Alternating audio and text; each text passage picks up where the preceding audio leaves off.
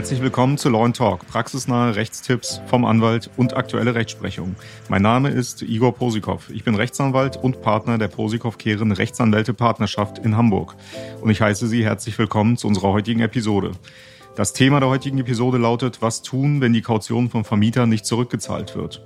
Neben mir sitzt mein Kollege Rechtsanwalt Michael Kehren. Michael Kehren ist auch gleichzeitig Fachanwalt für Miet- und Wohnungseigentumsrecht und das seit vielen Jahren. Heute sprechen wir darüber, wie man als Mieter in einer solchen Situation sich verhalten sollte und welche Möglichkeiten man hat. So, Michael, dann erzähl mal, welche Anfrage bekommst du denn regelmäßig? Ja, Igor, hallo. Typischer Fall ist der Anruf des Mieters bei mir, der mich fragt, wann er seine Kaution vom Vermieter zurückerhält. Die erste Frage, die ich ihm dabei stellen muss, ist die, wann er das Mietobjekt zurückgegeben hat, weil es tatsächlich so ist, dass die Kaution vom Vermieter nicht sofort zurückgegeben werden muss, wenn das Mietverhältnis beendet ist. Rechtlich verhält es sich so, dass dem Vermieter ein angemessener Zeitraum zugebilligt wird, innerhalb der er sich über eigene Ansprüche aus dem Mietverhältnis klar werden darf, die er gegenüber dem Mieter geltend machen will. Okay, also würde ich sagen, muss er jetzt erstmal abwarten. Der Mieter muss erstmal abwarten und dem Vermieter halt Gelegenheit geben, zu schauen, welche Ansprüche meine ich noch gegenüber dem Mieter geltend machen zu können. Also es kommt dabei nicht darauf an, ob diese Ansprüche tatsächlich begründet sind, also ob die wirklich bestehen, sondern der Vermieter muss wirklich eine Abrechnung erteilen. Bedeutet also, er muss sagen, gegenüber der Kaution mache ich Ansprüche geltend, weil noch eine Miete offen ist oder weil eine Nebengostennachzahlung nicht geleistet worden ist oder zum Beispiel, weil er sagt, ähm, die Wohnung ist in einem schlechten Zustand zurückgegeben worden. Es sind Kratzer auf dem Parkett, sind werden typische Konstellationen oder Sprung in der Kloschüssel, Loch in der Türe, Kratzer an der Türzage. Das sind die klassischen Konstellationen, die sich bei der Abwicklung ergeben. Okay, und wie viel Zeit hat er normalerweise dafür? Also sprich der Vermieter das Ganze geltend zu machen oder abzurechnen? Naja, wie ich eingangs schon gesagt habe, die Formulierung dafür ist ein angemessener Zeitraum. Das äh, bedeutet tatsächlich, es steht nirgendwo im Gesetz, dass es äh, drei, vier, fünf, sechs Monate sein müssen. Im Allgemeinen gehen die Gerichte jedoch von äh, einer Frist von sechs Monaten aus, ähm, die angelehnt ist an die Verjährungsfrist für Ansprüche des äh, Vermieters gegen den Mieter. Ähm, wegen Schäden an der, an der Mietsache.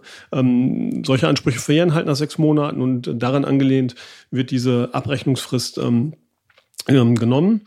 Mm, und ähm, nach sechs Monaten könnte man dann als Mieter gegebenenfalls seine Kaution einklagen.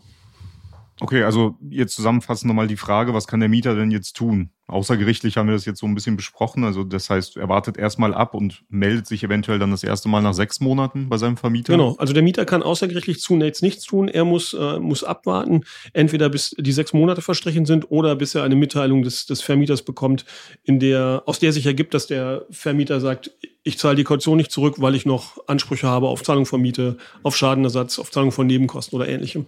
Okay, und wenn der Vermieter dann äh, die Rückzahlung dennoch verweigert, obwohl die sechs Monate rum sind und auch keine vernünftige Abrechnung gekommen ist, dann melden sich die Leute normalerweise bei den Anwälten und sagen, okay, jetzt möchten wir mal gucken, was da ja, so ist in der Tat meine Empfehlung dann äh, bei einer telefonischen Ersteinschätzung und äh, sage den Leuten, sie sollen sich dann entweder äh, nach sechs Monaten wieder bei mir melden oder wenn sie Post vom Vermieter bekommen und dann ist es als nächster Schritt möglich, Klage auf Kautionsrückzahlung zu erheben. Mhm, okay, und da kann der Vermieter dennoch äh, immer noch nach Ablauf dieser sechs Monate seine Ansprüche trotzdem noch mit einbringen in die ganze Geschichte oder ist er da irgendwie ausgeschlossen?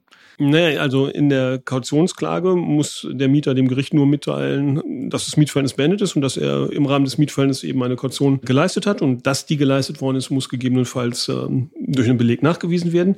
In dem Prozess selbst muss der Vermieter dann die Ansprüche, die er der Kaution gegenüberstellt, konkret dem Gericht vortragen und beweisen, damit das Gericht feststellen kann, ob die Ansprüche tatsächlich rechtlich begründet sind. Die Frage, welche Ansprüche da noch insgesamt einzufließen sind, ist rechtlich etwas komplizierter, aber im Prinzip gilt, ja, der Vermieter kann in dem Prozess seine Gegenansprüche noch in der Regel vollständig äh, einbringen.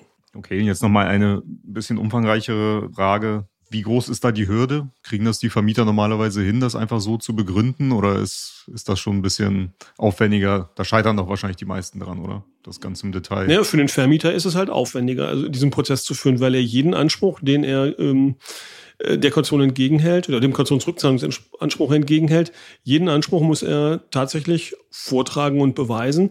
Und soweit es nicht um die Frage geht, ob Mieten oder Nebenkostennachzahlungen geleistet worden sind oder nicht, also wenn es um die Frage von Schadenersatzansprüchen geht, da ist es tatsächlich für den Vermieter schon ähm, nicht ganz einfach, seine Ansprüche durchzusetzen, weil er äh, halt ähm, nachweisen muss, wie der Zustand bei Beginn des Mietverhältnisses war, wie der Zustand bei Rückgabe war. Dann gibt es noch äh, Probleme bei der, bei der Ermittlung der Höhe dieser Ansprüche.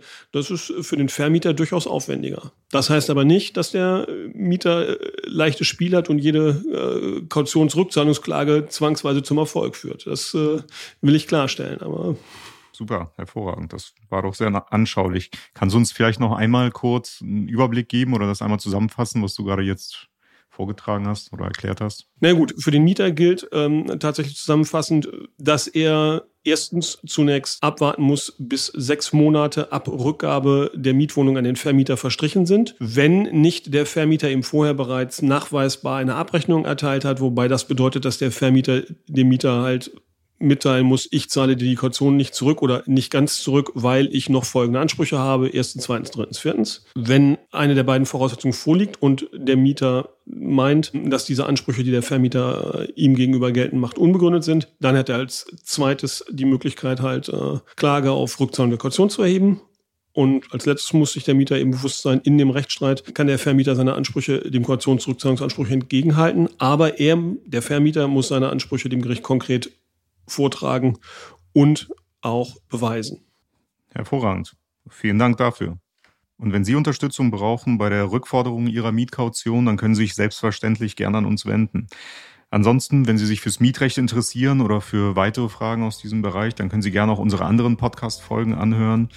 Im Übrigen können Sie diesen Podcast gern abonnieren und uns folgen. Gern können Sie den Podcast auch auf iTunes und Spotify bewerten. Welche Themen interessieren Sie noch? Schreiben Sie uns gerne dazu eine E-Mail an kontakt at lawandtalk.de. Vielen Dank, dass Sie diese Folge angehört haben. Wir freuen uns auf Sie in der nächsten Folge. Vielen Dank. Bis dahin. Bis dahin.